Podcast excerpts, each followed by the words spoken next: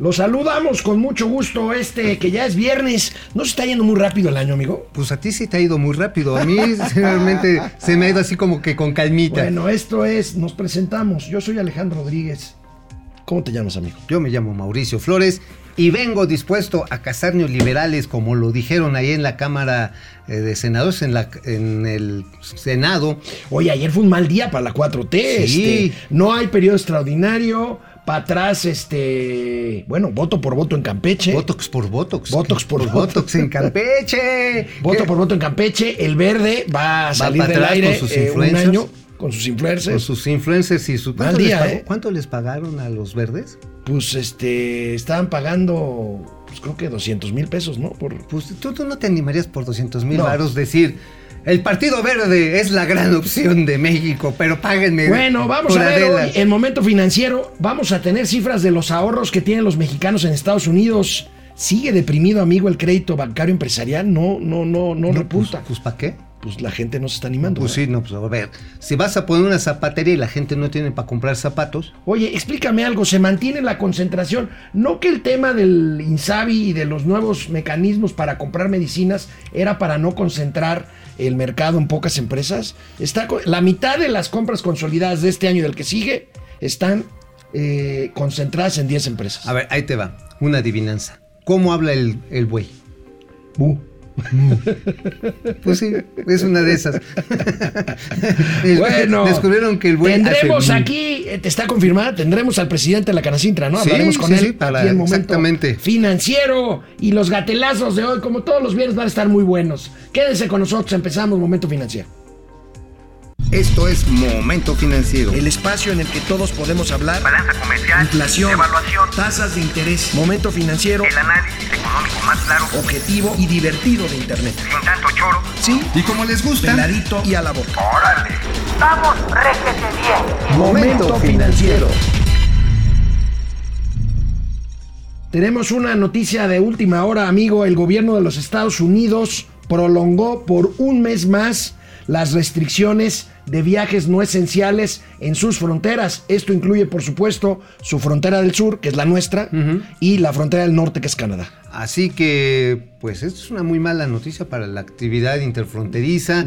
Niños que tienen que cruzar al lado californiano, que pasan de Baja California a los Estados Unidos a clases. Mucha gente que hace comercio habitual o que tienen sus trabajos en Son ambos grandes lados. números, ¿eh? Bueno, estamos hablando de la frontera más transitada del mundo, Sí, sí, sí, con mayor intercambio comercial de a un melón de dólares por minuto. Este, pues es una mala noticia. Es una mala noticia, Oye, la ¿sabes acaba de dar ¿Y el qué? Departamento de Estado por el tema de COVID. O sea, la variante Delta. Vientos López Gatel, ya lo lograste. Oye, López Gatel dice que ya estamos vacunando más personas que en Estados Unidos. Ah, chirriones, pues mendigos gringos, todos alguien, alguien nos está engañando, alguien nos está engañando. Biden, no seas así. Bueno, sorprendente, amigo, la cifra que publica hoy el periódico El Economista sobre el monto de los ahorros que los mexicanos tienen y tienen, no, no lo pongo en primera persona en plural porque yo no tengo ni un dólar guardado en Estados Unidos. ¿Tú tienes lana en Estados Unidos? No, bueno, tengo primos que mandan dólares, pero es diferente. Ah, te mandan remesas. Sí, sí. y- ¿Remesas o remensas? Pues me bueno, yo de remeso Fíjate, que amigo, no me he ido para fíjate allá. nada más, mexicanos tienen ahorrados más de 102 mil millones de dólares en los bancos de los Estados Unidos. El 35% de ahorros de latinos en Estados Unidos son de mexicanos, amigo. Oye, qué raro, ¿eh? Yo pensaría que, que el dinero estaría yéndose a paraísos que dice la 4T que existen. Venezuela, en Venezuela. Corea del Norte. A, Cu- a Cuba. Eh, al Banco Nacional de Nicaragua. Bolivia. Bolivia. ¿Por qué no se va la lana allá donde las cosas son tan lindas, tan bonitas, tan prósperas, Yo, tan alegres? yo creo que debe de ser eh, porque tienen la esperanza de que Bernie Sanders cambie el- el- la, la ecuación eh, neoliberal de los Estados Unidos y la ecuación capitalista en Estados Unidos. ¿no? Ah, entonces, yo creo que debe ser Por ahí va, eso. 100 mil millones de dólares. 100 mil millones de dólares, como dirían, el miedo no anda en burro, porque esto ha subido. Ha subido y va a subir más. Va a subir Dice el periódico Economista que tiende a, a subir todavía más. Mucha gente, no so- estamos hablando solamente de los millonetas, no estamos hablando No, solamente... no, no, yo creo que mucha clase alta, media- Alta. Y clase media media puede tener su cuentita ahí en. Por en- si en no te enfríes, por si no te enfríes, hay una gran actividad de los bancos de intermediación estadounidense. Ahora, ojo, eso de pensar de que voy a poner mi dinero en los Estados Unidos para que no me busque el fisco aquí en México es una tontera. Bueno, hay, hay que Es- más. no, no, pero sí te cacha. Bueno, amigo, ah, vamos ver. a ver, pero vamos a ver, vamos a compararnos con otros países para, no, para que no digan. 100 mil millones puede sonar mucho, pero fíjate qué interesante.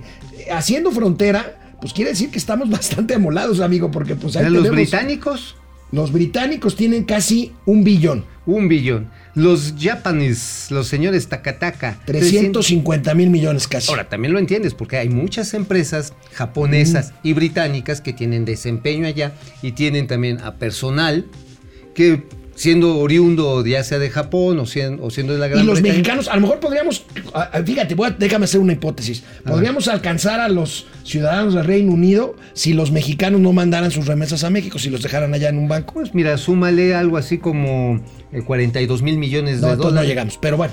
No, no, pero al año, imagínate, cinco años de 42 mil, pues ya, a ver, haces una va- vamos a ronchita. ponerlo otra vez. Haces Eh, una nos- ronchita de Nos 400 quedamos mil Japón. melones. Fíjate, Irlanda, irlandés, claro, pues es el, el origen de, De la buena nación, parte de la costa- Buena parte de la costa este. De la este. Eh, 313 mil millones de dólares. Oye, los, los de luxemburgueses, luxemburgueses. casi 300. El Principado de Es un Luxemburgo. país pequeñito, Luxemburgo. Ajá. Ahora sí que para que me vayas dando gusto con esto de los países pequeños, fíjate que Luxemburgo lo que tiene es su calidad primero como paraíso fiscal, Sí. ¿sí? sin lugar a dudas, pero también se ha enfocado a desarrollar actividades altamente lucrativas como educación y salud para la hija, para los hijos e hijas de los archirrecontra eh, millonarios. Sí. Sí, sí, escuelas, escuelotas, hospitales, hospitalotes de muy ultra alta gama. Y precisamente lo que logran, pues este, por si las flies. Los canadienses 272 mil millones y los franceses 214 mil millones. Uy, pues, sí. sí están- pues estamos jodidos, ¿no? O sea, Pues es, es- a esa conclusión llegamos, porque aparentemente el dato es, bueno, Claro. es muchísimo dinero. Sí, ¿eh? sí. No, ¿A pero- cuánto equivale 100 mil millones de dólares? pues 100 mil millones de dólares, multiplícalo por 20, pues es más o menos el Producto Interno Bruto de México. Ah, caray, ahí Pues nomás. sí, ahí nomás. Sí, 22, 22 mil. No, no, pero ese producto interno no es. Claro, claro. Mil, mil por 20. Sí, sí, estás hablando de No, 100 no. mil millones, estás hablando, por lo tanto, de, De 2 un billones, billón, dos billones y el producto 4 interno. bruto. billones, 4 billones. Cua- Cuatro Eh, billones. más o menos, uh, más o menos, sí, sí, no, no es el Producto Bueno, no Interno el Bruto, pero ¿sabes qué? Ujú. Sí es el 70% del presupuesto público. Ah, eso sí. Eso sí, El 70%, el del 70%, presupuesto. sí, del sí, sí, presupuesto. más o Bueno, menos. vamos a ver, amigo, en el segundo trimestre del año, solo 17% de las empresas mexicanas dijeron haber recibido un crédito bancario. Insisto, Mm. esto es un problema más de demanda que de oferta, ¿no? ¿Estás Oye, de acuerdo? Totalmente, totalmente. Oye, Mm. pero los créditos que iba a dar la Secretaría de Economía de 25 mil pesos. No, pues esos se cuentan. acabaron prontito. Pues no contaron. ¿Y los cobraron, oye? Pues quién Yo creo que fue a fondo perdido, ¿no? Ah, Pues quién sabe, yo creo que muchos los recibieron, cerraron el changarro y pela. A ver, vamos a ver, ahí está, Ahí amigo. está. Ahí está.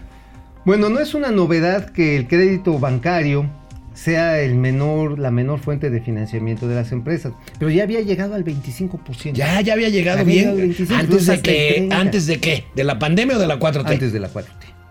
Sí, antes de la para 4T. que no digan que Sí, sí, soy- Sí, sí, que. No, no, yo sí, de repente me traiciona el neoliberal que llevo dentro y tengo que decir las cosas. Canal 76 de Easy, canal 168 de Total Play. Esto es Momento Financiero. Por cierto, hoy es viernes y los mercados lo saben. Y José José y los neoliberales no lo saben. Bueno, economía, negocio y finanzas para que todo el mundo Hasta los que mandan remensas. le entiendan. Bueno, ¿te acuerdas, amigo? Buenos días, Internet. ¿Te acuerdas de dos pícaros con suerte? Ay, pues sí. Fidel Reyes nos dice que somos Bo Darville, Bandido y Cledus Snow. Órale, Cleus. ¿no?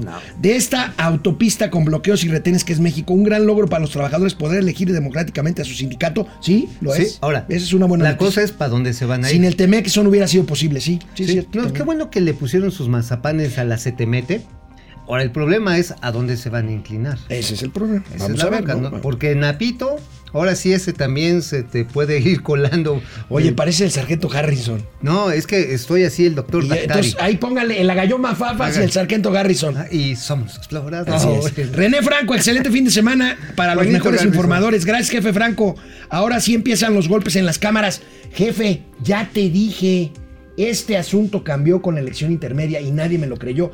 Es todavía la misma legislatura, pero ya el ambiente es otro y la Ya. correlación de fuerzas Cambió. es otra, cambió y va a cambiar más. No es radical el cambio, pero sí Pero es un cambio- No, pero sí movió la balanza. Sí, claro. Movió claro. la balanza. Guillermo Sánchez Mendoza, saludos. Alejandro Méndez, hola desde Querétaro. Ramiro Hola. León, buenos días. Francisco García, después de dos años y medio, ¿cuál es la diferencia entre la inversión extranjera directa que presenta la Secretaría de Economía y el Banco de México? Tú ese tema lo sigues mucho, amigo. Sí, no, de hecho hay una diferencia notable.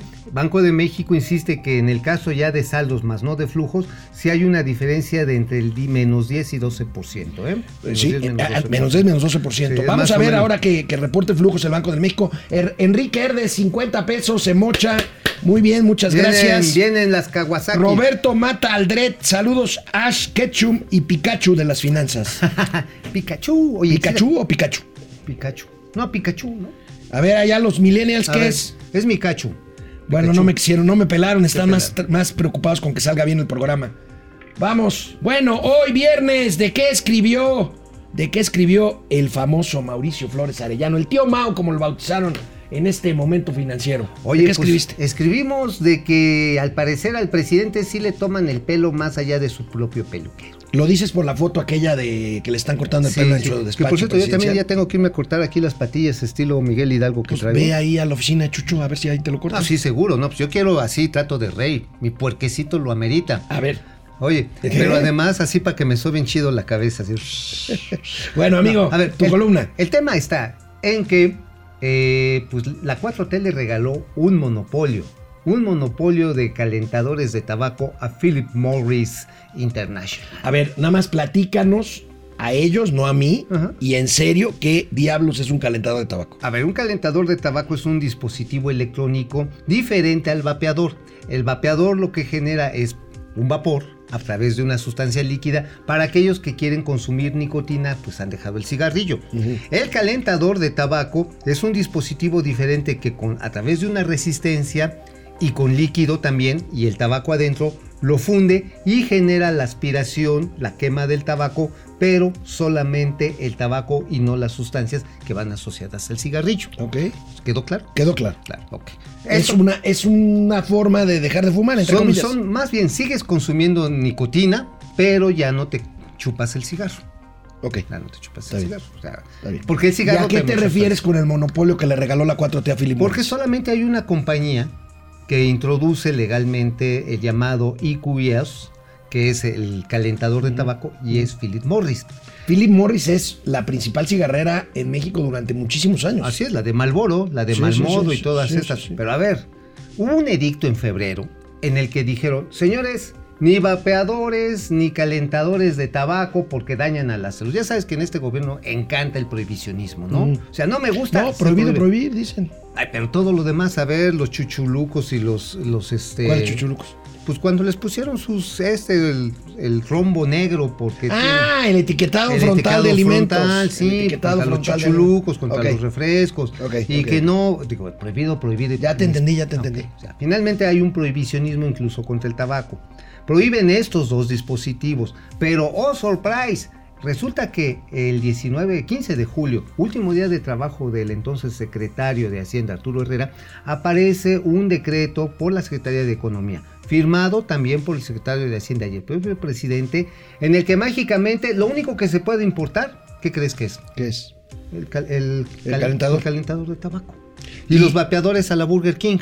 Entonces, dejas un mercado de 1.5 millones de personas en disposición de un solo proveedor. ¿Cuántas, ¿Cuántas empresas tenían vapeadores? Eh, cinco. Ok. Cinco. Y entonces te vas, te vas al calentador y lo dejas en una sola empresa. Lo dejas en una sola empresa, PMI Internacional. Huele a un negocio, ¿no? Eh, no suena lógico, pero suena. PM a- Inter- es Philip Morris. Exacto. No suena lógico. Porque ayer, antier le preguntaron suena metálico. Suena metálico. Eh, Exactamente. Porque ¿qué sucedió, amigo? Le dijeron al presidente, oiga, ¿y por qué está estas cosas en la mañanera? Ya ves que es como oficialía de partes, ¿no?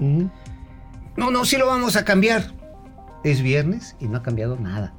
Sigue igualito. Ah, mira, qué interesante, Ah. qué interesante. Oye, te amigo. cuento rápido, rápido, rápido. A ver, un chismín. chismecín. A ver, Del aeropuerto de Santa Fantasía. otra vez. Sí, pero es que estuvo re bueno. A ver, ¿qué pasó? ¿te acuerdas que te platiqué lo del plano vertical de obstáculos? Sí. Ajá. Bueno, entonces ayer algunos amigos ingenieros aeronáuticos me mandaron el manual, el manual de la OASI de 1987, que es obligatorio para todas las autoridades aeronáuticas en todo el mundo. Capítulo 5, y ahí se los rememoro. Un, un manual de operación. De planea- primero de planeación y después de operación de aeropuertos. A ver, cuéntanos. Y dice el capítulo 5, antes de que empiecen a hacer cualquier cosa, antes de que echen al ejército a poner losas y todo, hagan este plano de obstáculos, pues para ver cómo está la cosa y pues cómo vamos a ir creando las condiciones técnicas pues para evitar accidentes. O sea, como un primer paso necesario. Necesario. Primero a ver cómo está el terreno y cuáles son los obstáculos y el cerro de Paula, que si la antena Ah, de no me vas a decir que no hicieron eso. O sea, ya van en el. ¿En qué porcentaje van de avance? Creo que 75%. ¿Y no hicieron lo que me estás diciendo? No. No. Como diría Box Bunny. Nope. Órale. No, Órale, no está el ¿Y eso de quién es responsabilidad? Eh, del ejército. No es de la Secretaría de Comunicaciones y Transportes. No, porque la, la- finalmente la concesión para la construcción se le pasó al ejército. Debería haber, debería haber intervenido la Agencia Federal de Aviación Civil. Y se nos olvidó. Se nos- ahora, No, eso, man. eso, pues eso es otro elemento para pensar que el aeropuerto no va a funcionar, amigo. Pues no sé si no vaya a funcionar, hermano, pero me queda claro que este, pues lleva un error de saque, que cuando lleguen las aerolíneas, como llegaron el martes, así, bueno, muéstrame el plano, y dije, este es que no lo tenemos, se comió el perro la tarea. Qué horror. Bueno, ante Ahí el descenso, amigos y amigas, tenemos varios días ya, eh, por no decir semanas, con un descenso marcado en los precios del petróleo. Aquí les informamos hace algunos días que había un acuerdo de los países petroleros para hacia finales del año aumentar la producción y así poder bajar los precios. Pues fíjense que los países petroleros han planteado posponer este aumento en la producción eh, previsto para la última parte del año, aunque Estados Unidos pide que este se acelere. Tenemos la nota aquí de El Financiero, pues está volátil el precio, el precio del crudo. O sea que la OPEP está tomándosela con calmita, Eh, no la vaya a OPEP ser está y Estados Unidos está presionando para que, o sea, a Estados Unidos le convienen los precios este, bajos. bajos. Claro, claro, porque además tiene pozos petroleros, los del llamado gas asociado a lutitas y también gas, el gas Shell. ¿Puedes acordar, eh, la- eh, recordarnos qué son las lutitas? Las lutitas mm, son unas señoritas, no, son este, no son unas piedritas, bueno, no son unas piedras, son unos piedrotones Sí. de origen ígneo. Sí, de origen Son- volcánico. Ig- bueno, ok. Ígneo Se les dice- volcánico, ígneo. Son. Ajá. Y ahí en, entre piedra y piedra hay, hay gas y hay petróleo. Ajá. Sí, pero es, Esas son las lutitas. fr- son francas, francas, por eso dicen lutitas, porque están metidas entre una y otra capa cristalina. Ok, ¿qué, del- qué- qué tiene que ver las lutitas con que Estados Unidos le convenga eh, que el precio del petróleo esté Porque a la su baja? planta, su planta explotadora, bueno, sus empresas explotadoras de este gas de lutita pueden funcionar a muy bajo costo, pueden funcionar con costos de entre 15 y 20 dólares por barril o el, en gas equivalente. Entonces, Oye, ese- pero el presidente de México dice que nosotros aquí sacamos petróleo a 3 dólares por barril. no, no, como diría No, sí dice. como- bueno, lo dice, pero como diría bueno. el gran Box Bunny, Pero síguele, síguele, síguele. Bueno, a ver, entonces el asunto está en que a Estados Unidos sí le conviene en la competencia geopolítica. Cambió la situación en Afganistán. Los países árabes van a jugar un papel muy relevante en la pacificación o confrontación que va a haber en Afganistán. En este punto estratégico, los países árabes toman otra vez la revancha y pueden controlar los precios. Esto no le conviene a Estados Unidos debido al alto consumo que tiene del energético. Por eso no es sorpresa que el desarrollo de las energías alternativas, como es la solar, la fotovol- bueno, fotovoltaica y la eólica, o incluso la que está producida por los mares, pues ha empezado en Occidente, incluyendo Europa. ¿Por qué? Porque se busca depender menos de los combustibles fósiles, amén del efecto invernadero. Pues ahí está, amigo, el volátil mercado petrolero. Pues yo creo que vamos a estar viendo eh, muchas eh, fluctuaciones. Y en ese sentido, nuevamente, pues vamos a ver en cuánto ponen el precio del petróleo en el presupuesto para el 2000, para el 2022. ¿Tú cuánto Este, crees? Híjole, no, no me atrevo a. Sí, no, no bueno, este año a- estuvo en 48. ¿no? 48. O sea, mal que bien. Ahorita anda en plus. 60. Ah, ah, hubo un plus. Ahí A ver, está. Cua- 400 mil barriles diarios de petróleo es el volumen que agrega, que, a- que agrega la OPEP y más a partir. a partir de agosto. Pero van seis días de bajada que tampoco le conviene mucho a los productores No, de petróleo. no. Entonces, es un equilibrio muy delgadito que, como dices, hacerle apuesta está complicado. Está complicado. Regresamos después de una pausa aquí a Momento Financiero. El tocayo Alejandro Méndez, los saludo con mucho gusto. Ramiro León, Roberto Mata, Carlos Santoyo, Mike White. Este, qué gusto que el buen tío Mao esté al pie del cañón en viernes. Pues ya ves, va Pues a sí, nevar, digo, de repente, de repente, pues sí hay José, que José hay que Tenorio, mis estimados financieros, buenos días desde Tijuana y a punto de salir a Veracruz. ¡Qué envidia! Oye. ah, no, no, no, qué envidia, no, va a pegar el huracán esta noche. ¿Pero qué, el huracán hay Grace. mar? No, no, qué bueno que le decía el bien. No, no, no. Ten cuidado, ¿Hay, hay mar en Veracruz? Sí, no recuerdo. Sí, sí. Pili Sanz, buen día, es viernes y aquí estamos presentes para escuchar aportación a la Biblia de 100 pesitos, Pili. Tú no tienes por qué aportar, tú eres No. una princesa. No, sí, déjala para las No. caguamas del rato. Órale. Bueno, Gracias, Pili. gracias, Pili. Por ser patrocinadora de nuestro alcoholismo. Gustavo López Marín, saludos, tío Alex y tío Mau. Un buen fin desde Puebla. Guido Rosa, saludos. Nu y Alex. ¿Nu? ¿Nu? ¿Por qué te pones Nu? Desde Topolobampo. ¡Ah, qué rico! Unos taquitos ahí, gobernador, ahí a la orilla de la- Uy, qué rico. del, del- del- del mar. Mm, este, mm, Kit Kat, Chairos. Kit Kat. No, Kit Kat nos dice Chairos. Pues, Pues está bien. está bien, ¿no? Pues sí, de repente para ver si Chuchito ya nos perdona. Alberto Villamar, buenos días. La machaca con huevo de la economía. ¿Eh? ¿Cómo le dicen los norteños a la machaca? Machacado. El machacao. El machacao. Este, Maribel Montes de Oca. Hola, hola Maribel. Hola. José, José Manuel González Ochoa. Saludos al neoliberal y el conservador de las finanzas. ¿Quién es quién? ¿Quién es quién? Pues yo más bien como que pues sí me gustaría ser como que el conservador. Uh, sobre todo. Sí, sí, sí, porque me, me gusta conservarme con la Pues- figura pues de no, Tonel. pues no, no vas muy bien. No vamos muy bien. Lucía Elena Silva, saludos. A Mauri Serranov, saludos Candy y Anthony Ay, qué bonito. de las finanzas. Marian Sabido, buenos días a Guarachín y Guarachón. Ah, de las finanzas, sobrevivimos a Grace y 12 horas sin luz. Que tengan excelente fin de semana desde Playa del Carmen. Pasó sin grandes daños, afortunadamente, pero viene por el centro de la ciudad. del O sea, ¿te va a país. pegar por la zona rosa? Vamos, al, vamos a la tele. Amigos, solamente, solamente unas cuantas firmas concentran casi la mitad de las compras consolidadas de medicamentos por parte del sector público para el periodo 2021-2022. Hablamos de un mercado de 50 mil millones de pesos ¿Cómo? Y la mitad de este mercado está concentrado en solamente 10 empresas. Vamos a ver cuáles son para que Oh, Mauricio nos no. platique aquí los No. prolegómenos. Concentra, ahora sí, la mitad de la compra consolidada, que por cierto es la mitad de lo que se iba a comprar. Sí, claro. Bueno, sí, sí, eh, de vamos entrada- atrasadísimos. O sea, de entrada la UNOPS la regó O sea, de entrada tendríamos que comprar 100 mil millones. de pesos teníamos que haber comprado 2 mil millones de piezas entre medicamento y material de curación, material médico, guantes, torundas, etcétera. Pero si ponen otra vez esta nota, van a ver cómo está concentrado en empresas que ya están instaladas en México. Janssen Silag, Gilead, Rocher, Novartis, Takeda, Novo Nordisk, Amgen, Bristol Myers Squibb, Pfizer y AstraZeneca. Vamos a ver cómo está Todas, el mercado. ¿Cómo entre está la estas. distribución? ¿Cómo está la distribución? Es el siguiente cuadrito. A Ahora, ver, todas ahorita ellas, todas ellas tienen planta productiva en México.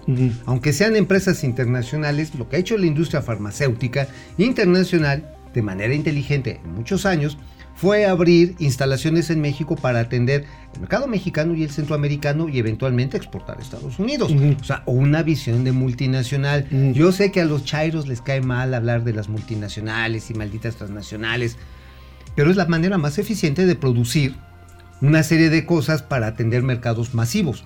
Y entonces, pues este resulta que estas incluso no sé por qué no aparece ahí este PISA, pero deberían estar algunos laboratorios mexicanos, debería estar también Landsteiner, debería estar también eh, ah, miren, ahí está cómo está. ¿Cómo quedó? Quedó en proporciones ninguno de ellos más allá del 7%. Del 7%. Ajá, exactamente. Quedó, digamos, distribuido en porciones importantes. O sea, ya tener el 6% de una compra por 45 mil millones de pesos. Ahora, aquí el tema es que eh, tienen una parte pequeña, pero entre estas 10 concentran la mitad.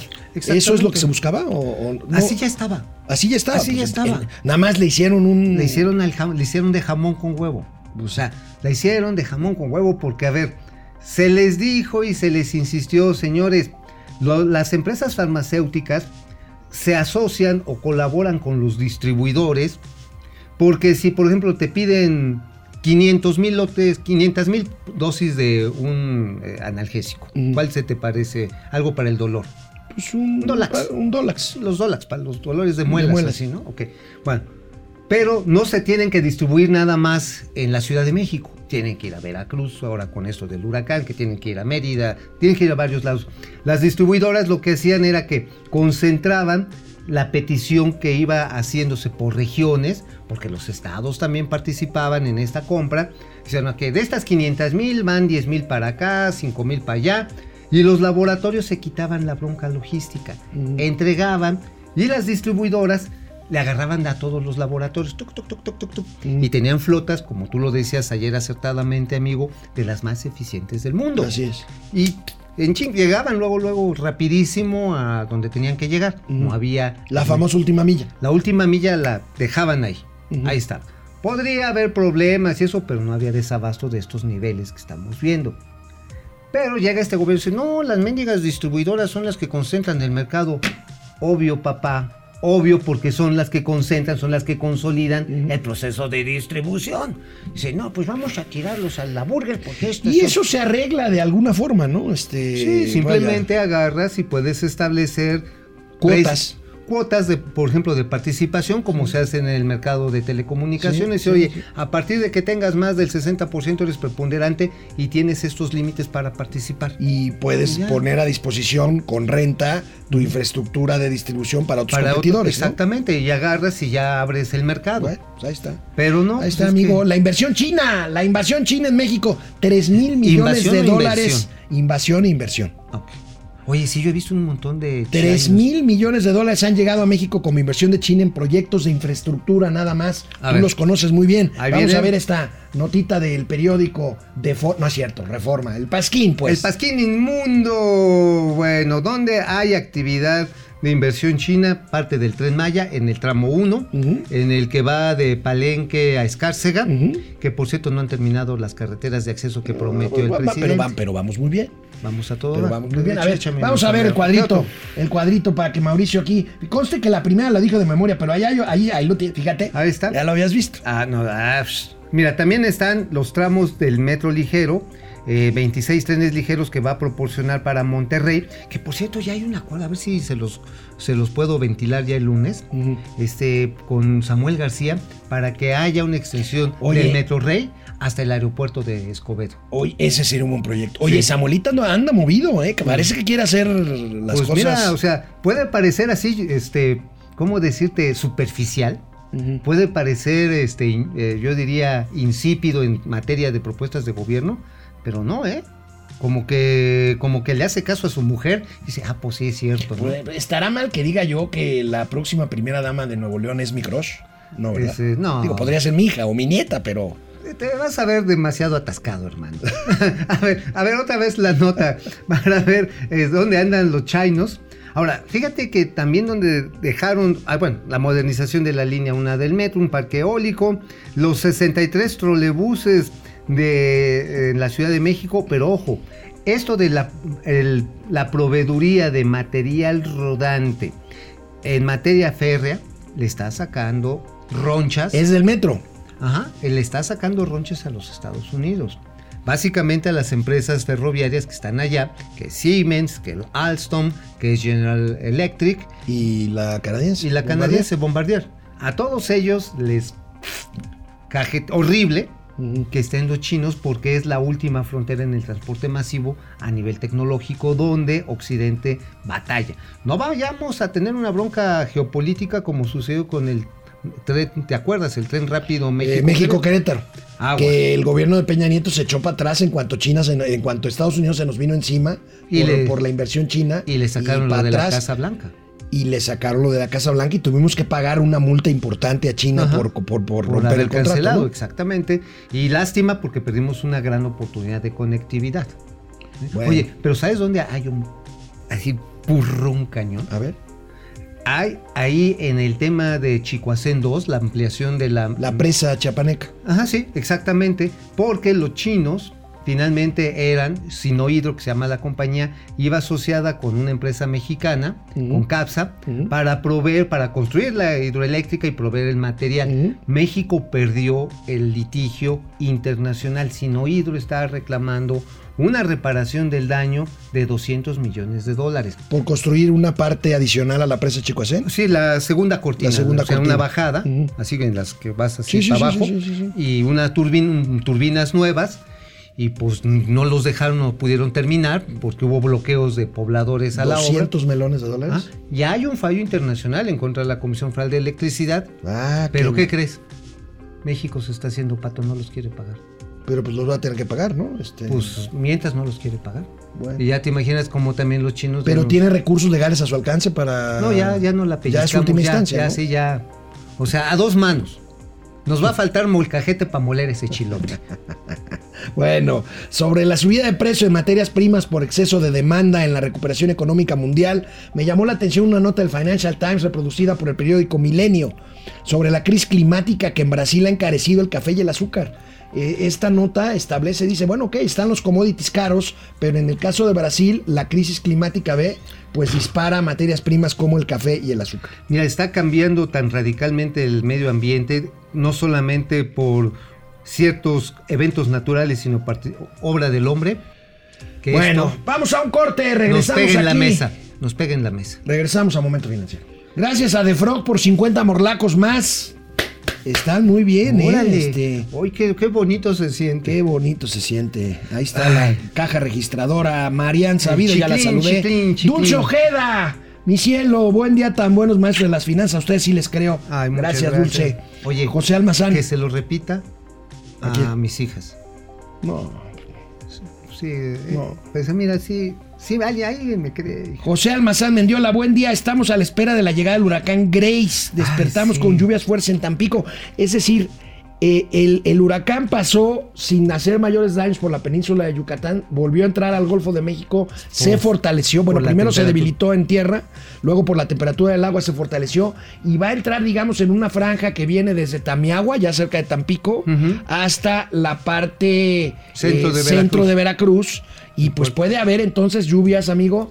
A ver, vamos a la clase, vamos a la, vamos a la clase de geografía. Por supuesto, Veracruz y Tamaulipas, pero también Hidalgo, posiblemente Puebla, San Luis Potosí. Este, y una partecita del- de la Ciudad de México nos puede tocar. Bueno, sí, ahora sí que aguas, aguas con las aguas. Aguas con las aguas. De entrada en las zonas costeras, pero en las zonas montañosas también, porque estas precipitaciones extraordinarias generan arrastres.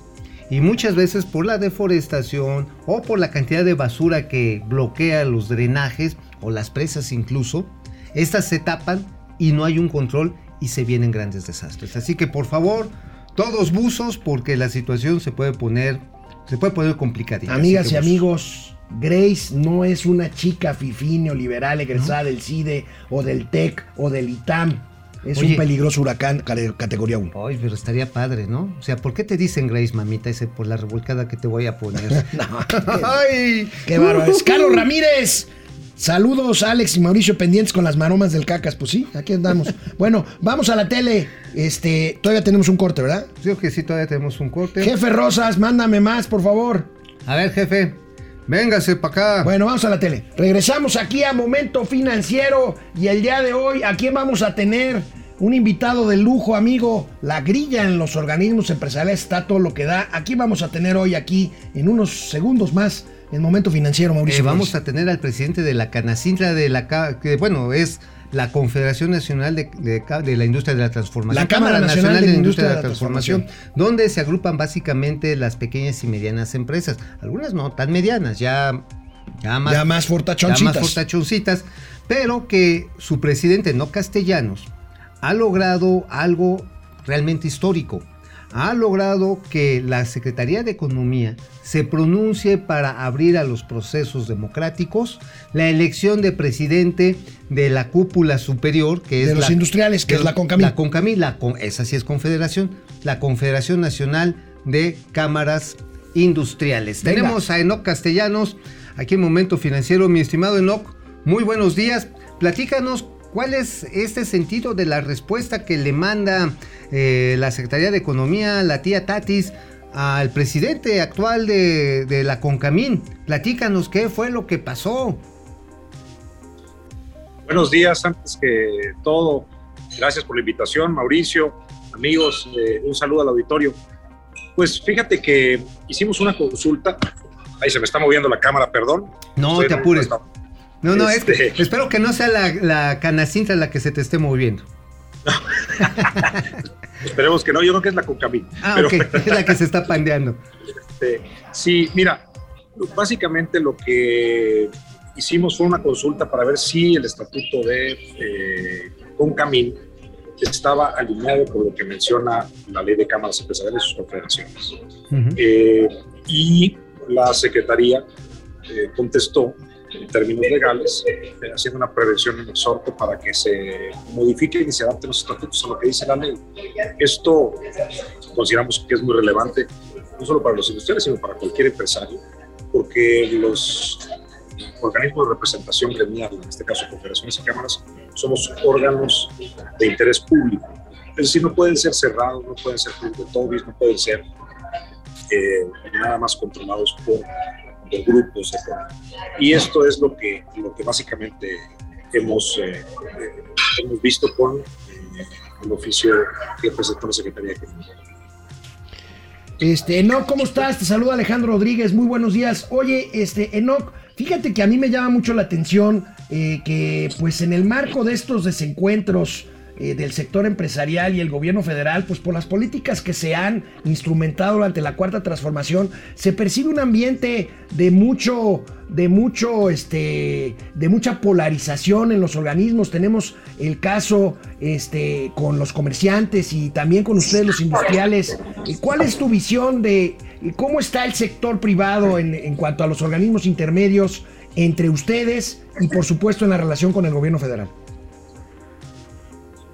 Mira, hemos cambiado con este gobierno y la pandemia de paradigmas. Creo que la, el acercamiento las autoridades, las autoridades se tuvo que redimensionar y en el Inter pues se han observado eh, organismos que han sido o muy laxos, muy sumisos, o por otro lado muy confrontativos, muy frontales.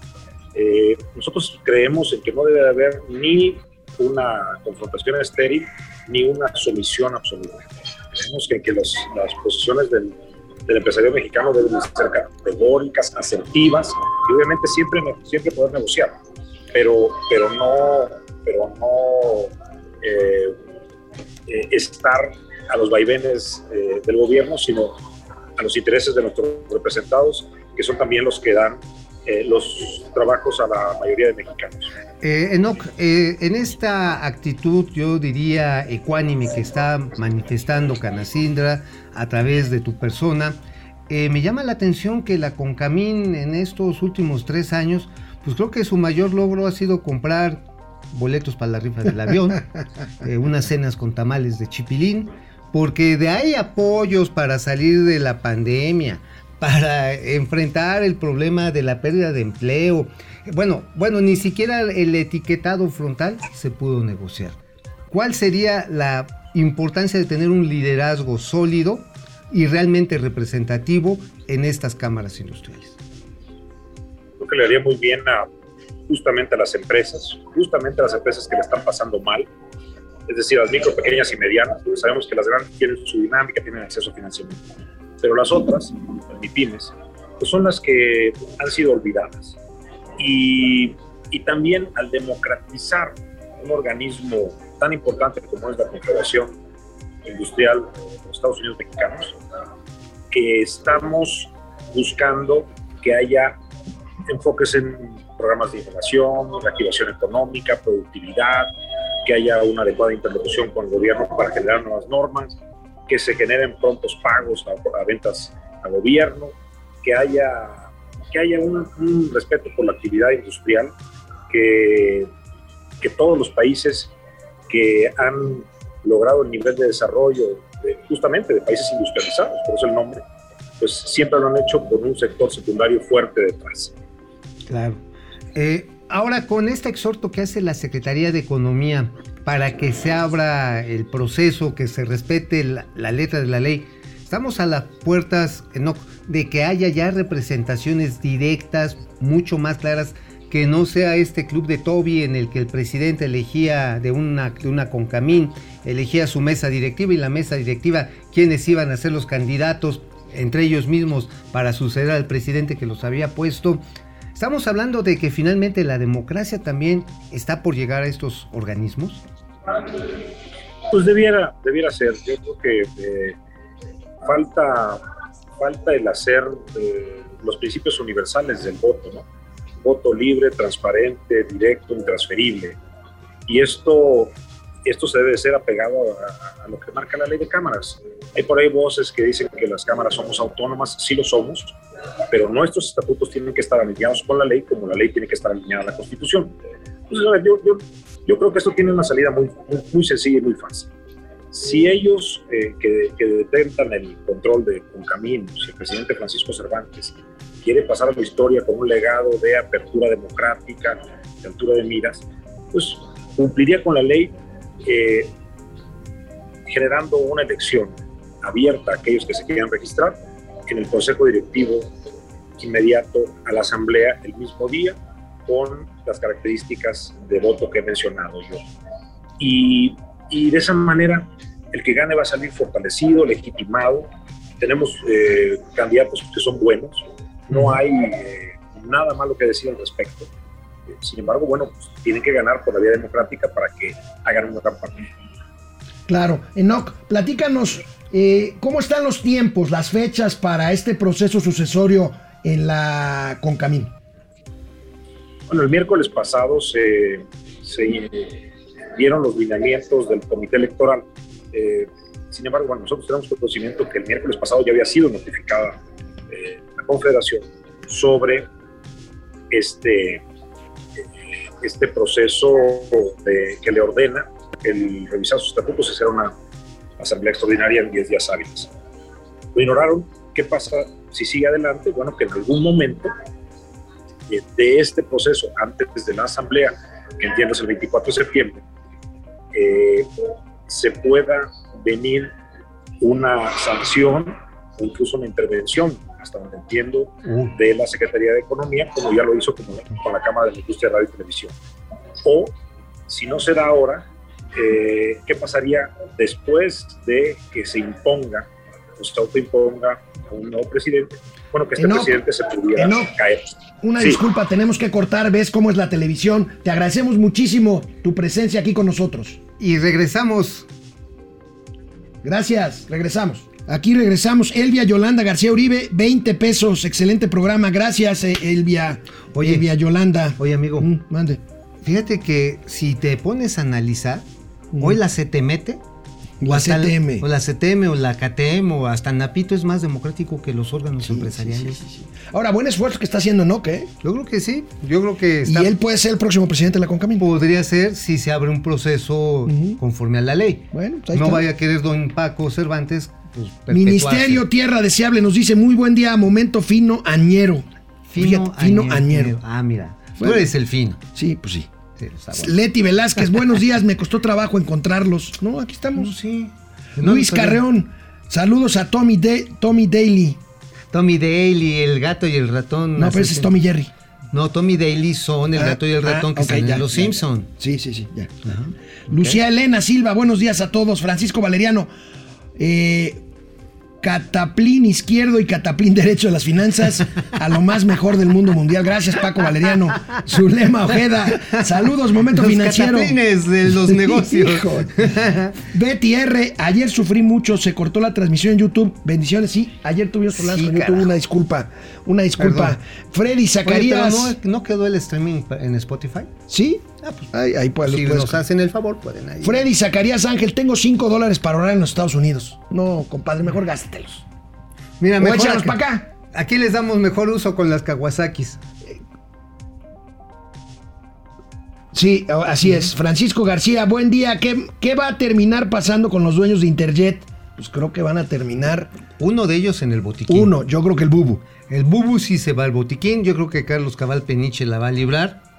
Y Este, Alemán también. Y Alemán también va a pagar. Digo, le sobra lana. pues sí. O sea, Pero además no lo van a extraditar, ya pla- platicamos sí, ya por dijo, qué. pues él ya es ciudadano de Victoria. Vera desde Asia, buenos días, saludos y buena noche. Hola, Sí, sí, sí. hola, hola. Este, señores, Alex y Mau, me gusta de saludarlos siempre, paso un buen momento con ustedes. Saludos hasta Asia. Allá. Mi Hasta equipo allá. DDC está en Seúl, está en Seúl. Ah, Carmelo qué Rentería, padre ciudad, saludos Seúl. desde California, Masters de las Finanzas, Bertín y Lalo. ¿O Bertín? ¿Es Bertín? ¿Bertín? Sí, oh, Bertín. Oh, Bertín. Enrique Herdes, Lucielena Silva, Edgar Chávez, gracias a todos. Nos vemos el Quédense, lunes. están los gatelazos. No se los pierdan. Fíjate, amigo, Ey. regresamos aquí a Momento Financiero. Me encantó. Hace poco pasamos unos datos muy interesantes de la consultora WatchGuard y ahora nos trae los cinco mandamientos, los cinco puntos fundamentales para los cibernautas en cuanto al uso de herramientas con Wi-Fi. Vamos a verlos. El sistema inalámbrico de acceso sí, a la sí, red. Sí. Vamos a ver. Vamos ¿Cuáles a ver los cinco mandamientos. Ahí tenemos los cinco mandamientos. A ver, vamos a ver. Esta Ajá. es la introducción. Ahí te lo introduzco. Protegerás al máximo tu Wi-Fi. O sea, como si fuera la niña de tus ojos. Al menos 75% de las comunicaciones móviles fluyen a través de Wi-Fi. Eso es cierto. Y entonces, pues, pro- Es el punto por el que entran los cibercriminales. O sea, la ide- el ideal es controlar la tecnología orientada a la protección de la red de manera real, precisa y automatizada. Es decir, cuiden su acceso a su Wi-Fi como se cuidan el uyuyuy. Punto número dos o mandamiento dos de nuestros amigos de WatchGuard. No te conformarás con una sola copia de seguridad. Una sola capa. Copia de seguridad. Dice capa. Bueno, Una capa. capa de seguridad, Sí, perdón. sí, sí, sí, capa, capa. de seguridad, perdón. Bueno, ¿qué- ¿a qué se refieren con las capas? Es decir, ¿cuántos procedimientos automatizados o manuales pones para evitar que entren a tus cuentas, que entren a tus dispositivos? O sea, si contratas un sistema, digamos, de estos de alerta, que te dicen, oiga, tiene una intrusión, ya sea McAfee, Avast, este, este, también eh, Spin Microsoft. Doctor. Ajá, ándale, Spin Doctor. Además de esa capa, que es una buena capa, pues tú tienes que ponerte tu pañalito. Ah, bueno, pues vamos al mandamiento número tres. A ver, A ver. el 3. El 3. ¿No está el 3? ¿Dónde está el 3? Es no tener a Genis en la producción. Ya Evitarás contraseñas vulnerables. Sí, mano. No vayas a poner América campeón 111. Pues no. Uno ya bailó. O la 1, 2, 3, 4, 5 hasta el ni 0. tu fecha de nacimiento, ni el nombre de tu novia. Esas cosas se averiguan fácilmente. Hay que encontrar, pero eso, ojo, una clave de fácil recordación. ¿Sí? Ajá. Y si no es de fácil recordación, debes de recordar dónde la guardas. Sí. Sí, o sea, debe de estar porque A si ver, no. el cuarto mandamiento de WatchGuard. Comprobarás la autenticidad de los mails antes de dar clic. Claro. Claro. A- Oye, a ver. fíjate, esto es que se, les- se nos olvida a veces. Parece, parece muy obvio, pero la verdad es que está bien. Cuando ¿eh? te llega los mails y dicen una alerta porque están entrando a tu cuenta y ahí va la gente como desaforada le da el clic Sí, sí, sí. y dejas entrar Y el a último los mandamiento, troyanos. jamás te confiarás o dirás, a mí no me va a pasar. Exactamente. A todos nos Es- puede pasar. Es como el COVID. Sí. No utilizo cubrebocas porque a mí no me va a pasar. Y toma la barbón, eso es lo que dice Jessica González de WatchGuard. Gracias a WatchGuard. Vamos a los gatelazos Viene, este viernes. El presidente de la República se sincera por una foto que los perversos tuiteros subieron para Hijos criticarlo al Twitter en A una ver. gira donde se le veía cansado. A ver, a ver. Hoy domingo en Durango. Las giras cansan. Estaba yo a punto de echarme un coyotito. Están al tanto de todo, buscando las podridas. ¿Tú sabes cómo se echa el presidente un coyotito? ¿Cómo se- Con el SAT, cabrón. Sí, ¿verdad? Ay, nanita, dormir con el enemigo. Bueno, Oye, también- Oye, oye, oye, oye, nada más. Nada más están buscando las podridas. Pues yo creo que ya es más difícil encontrar las, las buenas, ¿eh? Híjole. También, también el presidente sigue quejándose de sus críticos. Oh, Veamos este, pues estas maromas que hacen sobre la carta famosa de la SEP de responsiva para regresar a las clases. No me digas que vamos a ver Aquaworld. A ver, vamos a ver. Viene. Para Que también sorprendió, presidente, que usted al parecer no le habían comentado nada sobre esta carta. No, lo pero ¿cómo tomar en serio algo de quienes constantemente están atacándonos. Si, eh, si no es por la carta, es porque me corté el pelo en la oficina. Oye, qué chillón salió. No tomes en serio a quienes nos critican todos los días. sea- ¿Por qué? Porque nos critican todos los días. Todos los días, o sea, qué chillón, ¿no? O sea, digo, sea, ay, me, me vieron mal porque me corté el pelo. Oye, ¿no que los políticos tenían la piel gruesa para las No, críticas? usted lo tiene de cebolla. A ver, a Enrique Peña, bebé, un día no lo bajaban de baboso y el otro también. No, bueno, A los Felipe- chistes de Echeverría. Los de A Calderón. Felipe Calderón con, con, con este, sus. sus, este, sus estas esquepis de, de militar, de militar grandotas y Ajá, este, a Peña sargento- también. Bueno, a Fox. Chiricuto. A Fox. Ajá, que salía ahí con sus bototas. Al mismo Cedillo con su esposa la criticaba mucho. Ajá, bueno. sí. Oye, amigo, vaya susto el que nos puso ¿Qué? Dante Delgado ayer. Fíjense que ayer eh, comentábamos, eh, no se alcanzó la mayoría calificada por parte de Morena para eh, convocar un periodo extraordinario de sesiones para ver lo de la revocación del mandato. Bueno, Pero hinche Dante susto. Delgado se la pasó todo el día diciendo, no, Movimiento Ciudadano vamos a hacer valer y vamos a votar en contra de esta barbaridad y todo el día. Y a la hora de votar, fíjense lo que pasó. ¡A la madre! ¡Qué A ver, susto! A ver, viene. Senador Dante Delgado.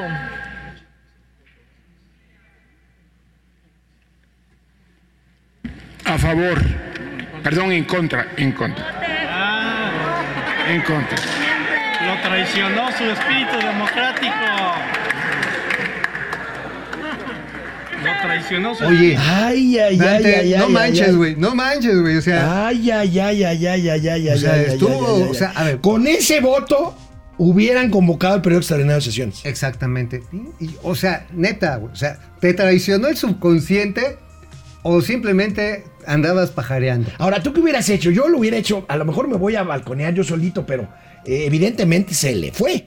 Pero pues ahí como que haces el... te- eh, ¿Qué dijeron? ¿No? Te haces ahí el chistosín, ¿no? Ah, sí, sí. Eh, ¿verdad? Pues, Nel. que- ¿Cómo? Qué susto nos puso, ¿eh? Qué susto ver, nos puso a los si que hubiera pasado la, el periodo extraordinario, meteríamos a la discusión nacional cuando tenemos recesión, cuando tenemos pandemia, cuando tenemos desempleo, cuando tenemos inflación, cuando se quieren jeringar a las reservas internacionales del Banco de México, a discutir si nos cae bien o no el presidente. Bueno, y vamos a ver ya como último gatelazo de la semana a Gerardo Fernández Noroña El recitando, recitando el peje credo. Viene. Del compañero presidente López Obrador, el más excepcional líder político que haya tenido esta patria, el más grande en las últimas décadas, un compañero verdaderamente excepcional, muy grande, muy grande, patriota, honesto, comprometido, ama al pueblo, se juega la vida todos los días, lo sirve con pasión, con entrega. No, pues sí, a-. Wilbur. O sea, no, no, a ver, no, estar en un palacio sí es jugarse el físico. Neta, andar en las suburban blindadotas es jugarse el físico. Hacer los recorridos en helicóptero en las zonas inundadas. es Oye, ¿qué trae el imbañable? eh? El imbañable, pues yo creo que este, pues está tratando de ilustrar botas, ¿no? A ver qué, Pues le, sí, qué cargo pero le pues ya va a ser diputado otros tres años. Ah, sí, ¿verdad? Sí, que lo sí, religieron. lo religieron. Pues a ver, vamos quiere- con los memes. Los memes de nuestro equipo de producción que así se des... el viruta y capulina de la economía. Ahí está. A ver, el Daniel Bisoño y Pedro Solá. No, no, no, No, ya me, mira, ya me ya te amolaron, lo- Pedrito Solá. Pedrito, el bisoño. A No, no, no, sí, no, sí, no, sí, no. se parecen Sí, a sí, Wilbur. sí, sí, sí. El No. Oliver Atom y Benji Price de la economía. Oye, está padre Está, ese, está ¿eh? chido, sí, ahí te pusieron bien serio. El Gael García y el Diego Luna de la economía. Los caminos de la vida. ¿Eh? ¡Ay! Mira nomás aquí, venga, che. No, no, no, no, no, no, eso sí, este. ¿Por qué no? A ver. Venga, che pa' acá, yo sí. Momento financiero, es que es un buen, buen momento financiero. Sí, yo, yo sí, pues venga, che pa' acá. Nos vemos el lunes, por No se lo favor. Cuídense, cuídense. Esto no ha terminado. Nos vemos el lunes. Bye.